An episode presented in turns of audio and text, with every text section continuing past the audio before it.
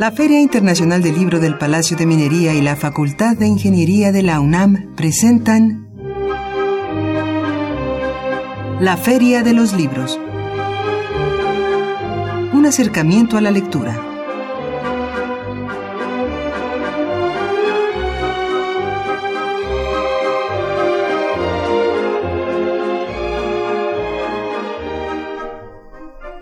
¿Qué tal? ¿Cómo están? Sean todos ustedes bienvenidos a una emisión más de la Feria de los Libros. Gracias por acompañarnos y por supuesto arrancar la semana. Yo soy Elías Franco, los saludo con el gusto de siempre y los invito a que nos acompañe. Eh, pues tenemos para iniciar la semana, para iniciar el mes, pues una recomendación editorial.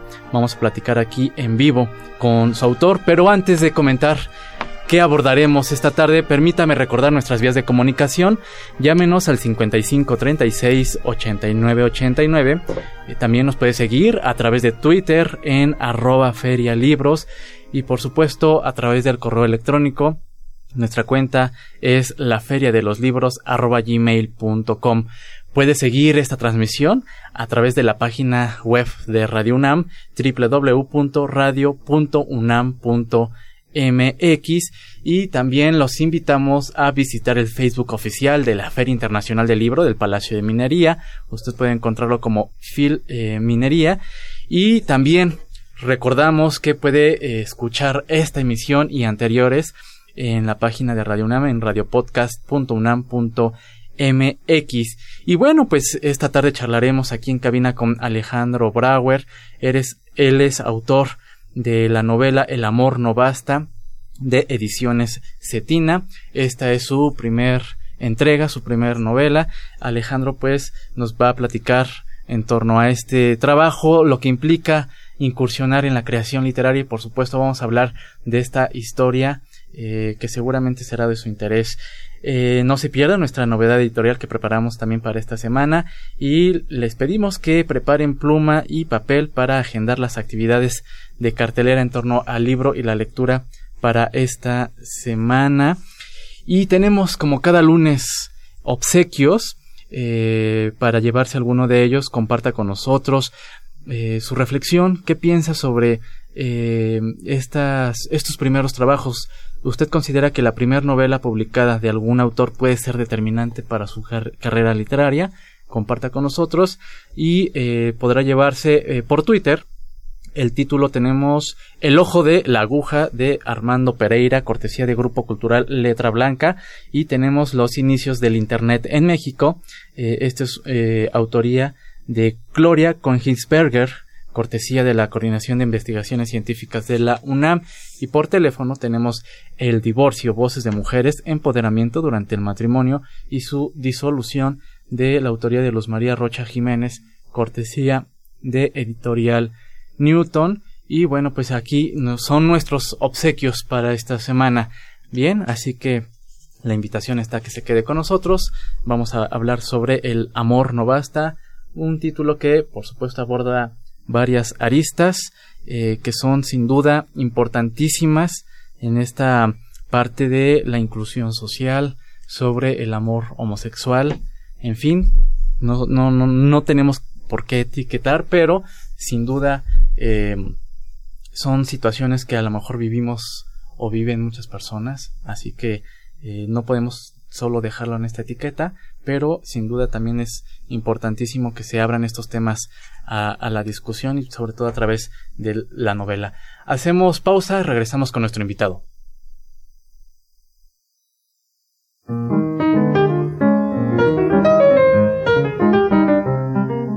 Notas de pie de página.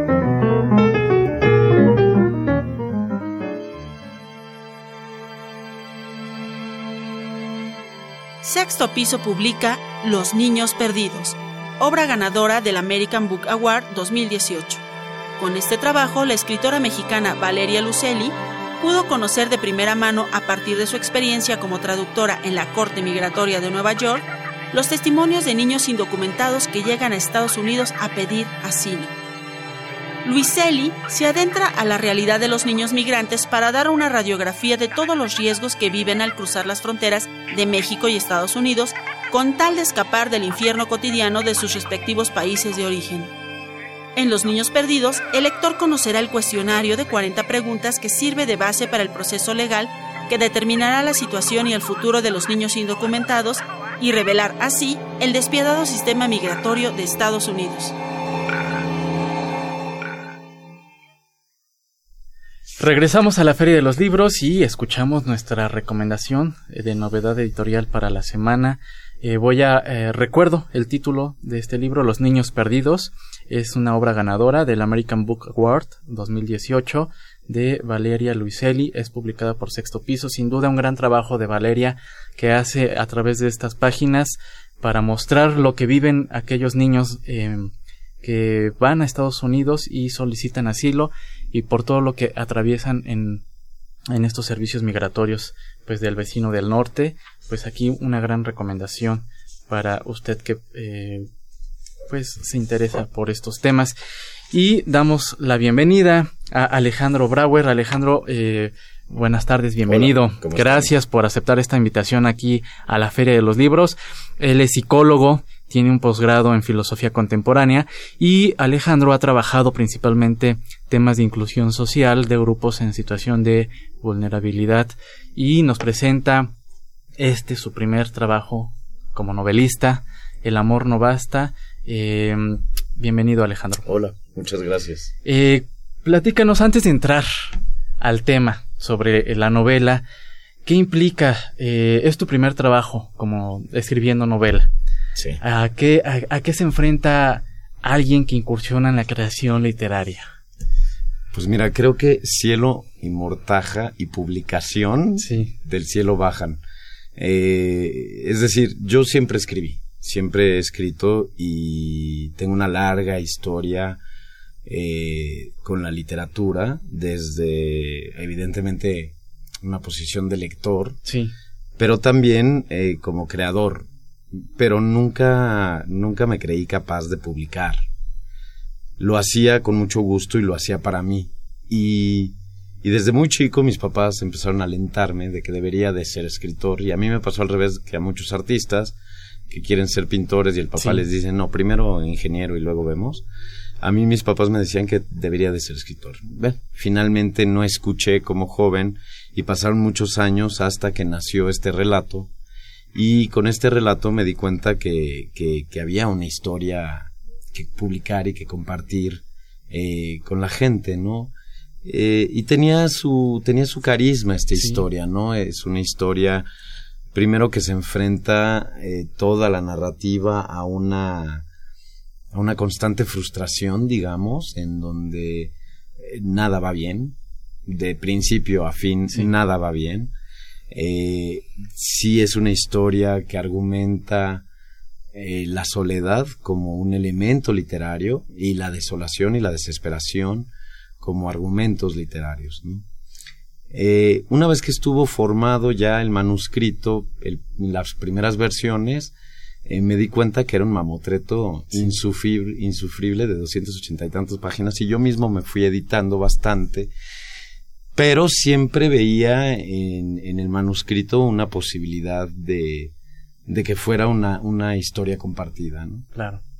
Eventualmente llega la cuarta versión, es decir, escribí durante mucho tiempo y escribí cuatro versiones previas a las manos de Editorial Cetina, que es una editorial audaz y que justamente se dedica a, a descubrir y a Sí. apoyar eh, talentos emergentes. ¿Cuánto tiempo te, te llevó la, la escritura de estas cuatro versiones? Para que el público también tenga esta dimensión de que no nada más es... me siento Sí, no, no sale a la primera. A la primera. No, no sale a la primera. Eh, eh, fueron cuatro años, pero ah, cabe aclarar que sí parece mucho tiempo, pero le interrumpía, Claro, claro. la dejaba, regresaba. eh, fue, fue, fue mucho tiempo, pero no necesariamente todo el tiempo fue trabajo constante. Eh, también había una relación como muy personal con Sí. la novela. Eh, yo la verdad es que sí llegó un momento en que tuve que separarme de los personajes y parte de la de no terminar la novela tenía que ver más conmigo que con el texto propiamente, ¿no? Sí, sí. La cuarta versión es cuando yo me doy cuenta frente a la plasticidad literaria, que además es muy rico ese juego íntimo que se tiene y que desafortunadamente se lo pierden los lectores porque ellos ven un producto terminado, pero todo el proceso, digamos, de, creativo previo eh, en, solitario con el, con el texto y con el, con el que escribe, eh, yo, yo tenía una relación como muy personal y me habían acompañado los personajes durante un tiempo y verdaderamente me costaba trabajo despedirme de ellos. Y llegó un momento en que me doy cuenta que puedo pasar el primer capítulo al final y convertirlo en el sexto capítulo y la novela quedaba muy bien, eh, quedaba mucho más sólida, tenía un impacto interesante el final eh, y reescribo para poder adecuar ese cambio, reescribo toda la novela al final en esa cuarta y esa es la cuarta versión que es la que hoy conocemos que, hoy tenemos aquí en el escritorio. El amor no basta. Brevemente es una historia así de amor, pero ¿qué hay en torno a esta historia? Ya adelantaba yo al inicio de la emisión, es una relación homosexual la que nos presentas, pero con una con toda una serie de aristas a, su alrededor, eh, Alejandro. Sí, sí, es una historia entre dos hombres que tienen muchos motivos para no estar juntos, pero ninguno de ellos es el amor. En verdad son dos hombres que se aman y se amaron, pero a esta relación, como a cualquier otra, le hacen falta más elementos, más dispositivos, que no son solamente el amor. El enamoramiento y toda esta parte. Además de que sí es un proceso, digamos, de, aunque no existe la palabra en español, pero lo estamos incorporando, de enfatuación, es una, es un arrebato de amor y por lo tanto también un dramón. Sí, sí, sí. Pero eh, es, es una historia entre dos hombres que quieren cosas muy diferentes de la vida y no se dan cuenta desde un principio que los caminos que están, digamos, trazando para su futuro eh, los alejan más que separarlos. Eh, finalmente, todo el conjunto de elementos eh, que, como uno de los críticos, Carlos Mencer, decía, son cada uno de los nódulos literarios que tiene la novela para poder avanzar y contar la historia, terminan siendo muy cliché, ¿no? Y terminan siendo muy prejuiciosos eh, como si esto fuera la historia que todo homosexual vive. Y no, no es cierto, en verdad. Sobre todo las cosas ahora que están cambiando, no necesariamente esta tiene que ser la historia de todo homosexual. No es cierto que todo homosexual viva con VIH, no es cierto que todo homosexual sea, este, digamos, lujurioso y constantemente sexoso y, Y que vive en una, en un estilo de vida muy promiscuo. No es cierto. Sin embargo, se utilizan en la novela como figuras literarias y mediante los cuales avanza la historia. Además, cada uno de ellos van a ser, digamos, los elementos que, que componen la desolación del personaje principal.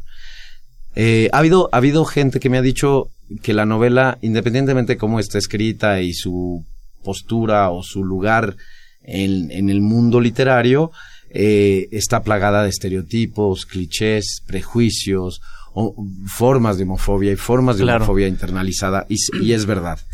Puede no gustarnos eso, es una lectura muy incómoda.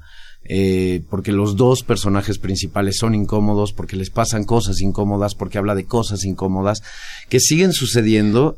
a eso iba, siguen sucediendo. Exacto. ¿Y, qué te parece si eh, eh, hacemos una muy breve pausa musical? Ay, sí, claro. Y regresamos para abundar en esta parte que todavía se vive hoy en día. Eh, estas cuestiones de homofobia, estos clichés que a lo mejor no quisiéramos recurrir, pero se siguen eh, viviendo día a día aquí en México, en muchos otros países. Y bueno, ¿qué te parece si escuchamos algo de música? Y antes de irnos a esta pausa, comentar que tenemos dos ejemplares de El amor no basta de Alejandro Brauer eh, tenemos uno para vía telefónica 5536-8989 y en nuestro Twitter en arroba feria libros. Comuníquese con nosotros, eh, comparta qué opina respecto a lo que sucede todavía con estos clichés y eh, formas de discriminación, de no inclusión hacia la comunidad LGBT, por ejemplo. Eso estaría muy interesante saber su opinión. Regresamos.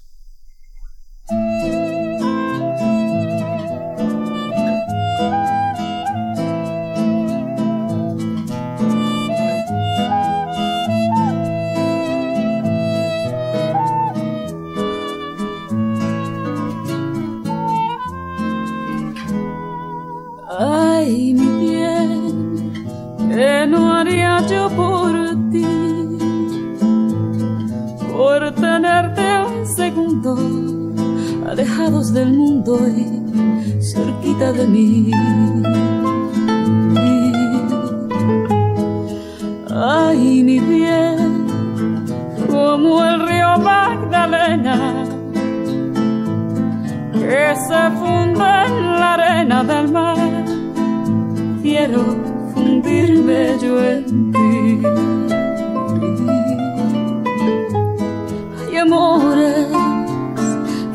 vuelven resistentes a los daños, como el vino que mejora con los años. Así crece lo que siento yo por ti. Hay amores que se esperan al invierno y florecen. Y en las noches del otoño reverdece, tal como el amor que siento yo por ti.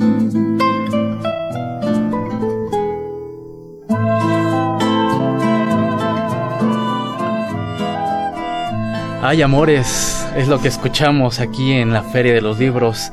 Eh, Hay Amores es un fragmento eh, a cargo de esta intérprete colombiana Shakira del álbum El amor en los tiempos del, del cólera. A propósito de lo que estamos platicando con Alejandro Brauer y la novela El amor no basta, eh, pues ya nos adelantaba un poco Alejandro sobre el eje del texto, este amor homosexual y estas otras estos otros factores que, o sea, el amor entre ellos eh, existe, pero eh, ellos no pueden estar juntos. Pero en torno a esto, eh, comentaba Alejandro que hay, pues sí, clichés, le han dicho, a lo mejor abordas clichés y tópicos que siempre la comunidad LGBT los menciona, pero es una triste realidad, Alejandro, que se siguen viviendo ciertas situaciones. Bueno, yo creo que también tiene que ver con eh, la madurez tanto de los individuos como de la comunidad, digamos, como colectivo social, que efectivamente son muy pocos años los que tenemos verdaderamente a la luz de una legislación específica, con una visibilidad política eh, respetuosa eh, frente al colectivo. Es decir, hace 60 años ser, ser homosexual no solamente era eh, una cuestión clandestina, sino además era peligroso serlo. Totalmente. Eh, ahí es donde se cosían las injusticias, ¿no? Ahí es donde se bordaba justamente la injusticia.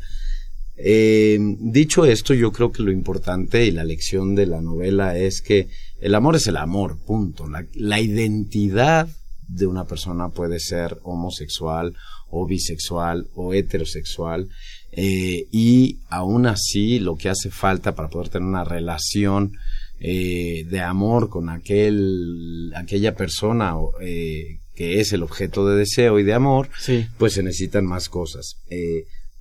Y también es cierto que el día de hoy son muy pocos los que han nacido, bueno, son los suficientes pues, pero son las generaciones que conviven ahorita en este mercado del amor, buscando parejas, interactuando unos con otros, relacionándose, pues hay una generación que creció en la clandestinidad, claro. que creció y que vivió el paradigma de, del desdén hacia la homosexualidad y otra generación que ya está creciendo a la luz de una aceptación social mayor a nivel internacional. Pero seamos francos, esto es así en la Ciudad de México.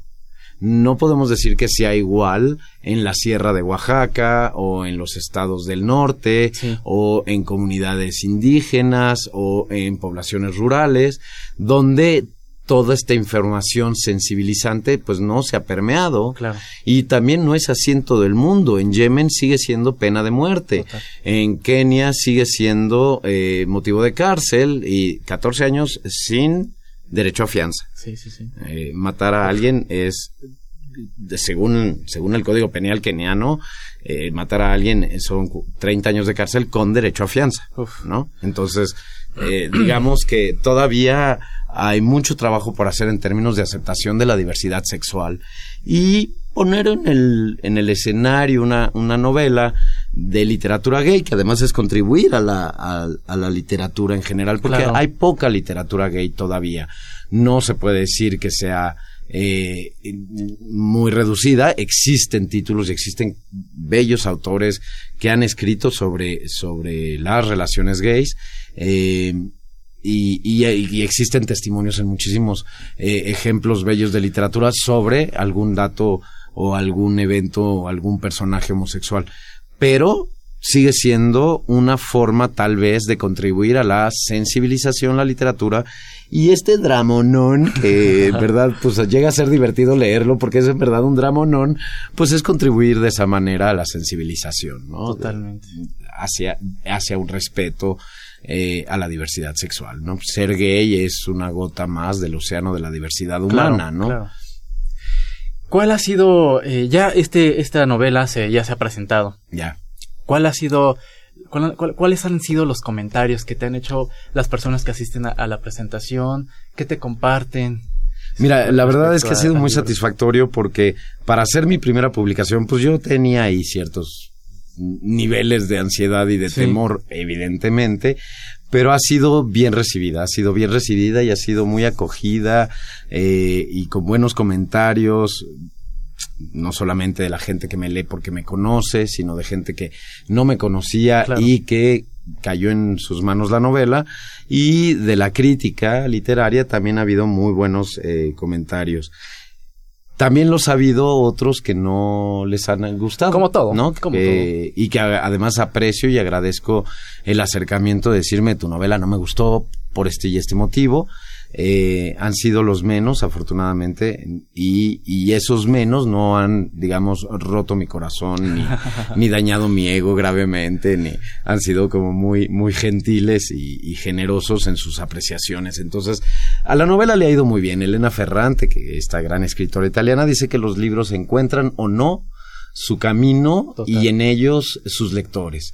Y El amor no basta va encontrando sus lectores. Se agotó el primer tiraje, ya vamos en el segundo tiraje. La editorial está, está complacida, eh, trabajando conmigo en Mancuerna para todo lo que es, digamos, una representación y un impulso de la novela. Eh, mando saludos a Daniel Cetina, por cierto. Editor. El editor, sí, el editor con quien se hizo un trabajo además muy placentero también, ¿no? Claro. Esta parte que de repente ya empiecen a toquetear tu texto segundos y terceros y te digan no va este adjetivo, este párrafo no me Sí, gusta, eh, ¿no?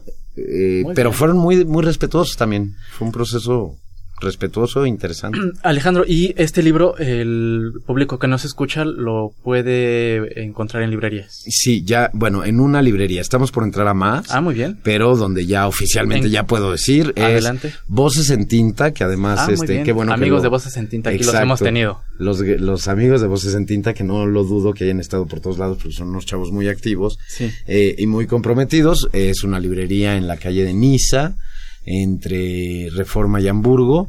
Es una librería muy enfocada, no necesariamente exclusivamente enfocada a la literatura gay y a la comunidad gay, y también es un centro cultural. Y ellos amablemente eh, me pidieron ya la venta de la novela, ponerla a la venta, está, ya está en, en Voces en Tinta, y también se va a presentar ahí el 27 de septiembre. 27 de Sí, septiembre. sí, sí. Ahí está la invitación. ¿Sabes la hora para esta presentación? Siete de la noche, Siete de la noche. De todas maneras, eh, se van a publicar las, Claro. los eventos de Voces en Tinta de septiembre o ya se publicaron en estos días y en la página de Voces en Tinta seguramente vienen Muy los bien. datos de la presentación. Alejandro, pues eh, para cerrar la entrevista, ¿qué te parece si nos lees algunas líneas eh, de algún pasaje de la novela y con ello cerramos esta charla? Claro que no sí. sin antes agradecer tu presencia y doy lectura rápidamente a- eh, y un agradecimiento a nuestros amigos que se comunicaron vía telefónica. Telefónica, Josefina Cruz, muchas gracias. Ella comenta que no siempre es determinante la primera novela, puede ir mejorando. Su primera obra no puede tener el éxito que esperaba el autor, pero esto no significa, esto no significa que eh, deba dejar de escribir. Juan Alcántara felicita el programa, muchas gracias. Y Javier Guerra dice que sí, es determinante porque ahí vamos viendo la calidad del escritor, aunque sepamos que puede ir mejorando. Y bueno, se han dado casos que a lo mejor de autores famosos, que sus primeros trabajos no tuvieron el éxito esperado y ¡pum! Eventualmente lo tienen. Eventualmente lo tienen. Alejandro, cerramos la entrevista. Bueno, eh, les leo un cachito, unos muy al principio. El que voy a leer primero es sobre el, un evento que sucede al principio y con esto se van a dar cuenta un poquito de qué va la novela. Esa mujer que amaba y que le amaba ahora le encaraba. Lanzaba preguntas y argumentos, se enredaba en la retórica de la esposa engañada. El sufrimiento de ella, sino recién descubierto, apenas confirmado, descartaba todo lo bueno, lo maravilloso y puro que un, un día entre ella y él. Y descartaba también todo lo bueno, maravilloso y puro que había entre él y su amante. El triángulo estalló. Dime la verdad, exigió de nuevo, y la voz estridente y aguda de aquella mujer se quebraba en astillas de lágrimas. Él era incapaz de darle una respuesta. ¿Cuál era la verdadera pregunta? ¿Tienes un amante? ¿Me engañas con alguien? ¿Qué era lo que él sentía, se sentía incapaz de contestar? No habría podido hablar de su amante como algo prohibido, como algo negativo. ¿Cómo poder referirse a él como el destructor de su matrimonio, el separador de un hogar? ¿Cómo poder hacer referencia a su amante sin decir que lo amaba y que era en verdad lo mejor que le había sucedido en toda su vida? y que bastaban los recuerdos de su voz o de su rostro armónico para sentirse feliz por el resto del día. Muy bien. Ese es, pues ahí el inicio. Ese es el inicio y si tenemos tiempo, sí. El tiempo ya se nos termina, ya ah, tenemos este, que despedirnos, Alejandro. Entonces muchas el segundo segmento lo leen. Claro, claro, ahí está la invitación, El amor no basta de Alejandro Brauer. Muchas gracias. Nosotros nos despedimos. Muchas gracias a Marco Lubián en la producción y redes sociales, Silvia Cruz en la voz de la novedad editorial y cartelera, a Denis Licea en los teléfonos y en los controles técnicos agradecemos a Humberto Sánchez Castrejón y Socorro Montes. Yo soy Elias Franco. Nos escuchamos el próximo lunes y recuerde que leer es estar vivo. Hasta entonces. Ay, qué bonito estuvo. Muchas gracias.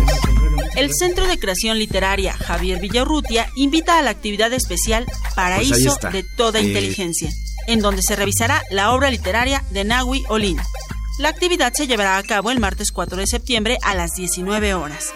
Avenida Nuevo León, número 91, Hipódromo Condesa. La entrada es libre, pero el cupo es limitado. Para mayor información puedes consultar la página www.gov.mx diagonal México Escultura. La Biblioteca Vasconcelos dentro del ciclo Todo resuena, los clásicos hoy, invita al taller La Eneida, a través del cual el asistente se sumergirá en el enigmático mundo de los doce cantos de la Eneida, para rescatar las temáticas más importantes y conocer la cultura latina. El taller iniciará el martes 4 de septiembre a las 17 horas en el piso 7, sala 9. Es indispensable contar con credencial o registro de uso interno de la Biblioteca Vasconcelos. La entrada es libre, previa inscripción. Con motivo del primer aniversario luctuoso de Eduardo del Río Ríos, el Museo del Estanquillo y la revista El Chamuco y los Hijos del Averno presentan la exposición Queremos tanto a Ríos, la cual rinde homenaje al célebre monero que a través de sus caricaturas imprimió una visión crítica a la derecha, la iglesia, las políticas bélicas y al conservadurismo. La muestra es una expresión de agradecimiento y cariño al creador de libros como Cuba para principiantes, El Manual del Perfecto Ateo, Botas y te vas, entre muchos otros, por parte de caricaturistas como Rafael Barajas el Fisgón, Rafael Pineda Rapé y colaboraciones de José Hernández, Antonio Elguera, Francisco Toledo, Bernardo Fernández Bev y muchos más. Queremos tanto a Rius permanecerá abierta hasta el 7 de octubre en el Museo del Estanquillo, calle Isabel la Católica número 26, Colonia Centro. La entrada es libre. El Centro de Creación Literaria Javier Villarrutia invita a la charla Territorio Lolita, vicisitudes de las ninfulas, plática basada en el ensayo Territorio Lolita de Alfaguara 2017, en la cual se desentrañarán los secretos y misterios de las ninfulas, los antecedentes y sus avatares en la fundación del mito. La charla se llevará a cabo el día 6 de septiembre de 19 a 23.30 horas. La entrada es libre.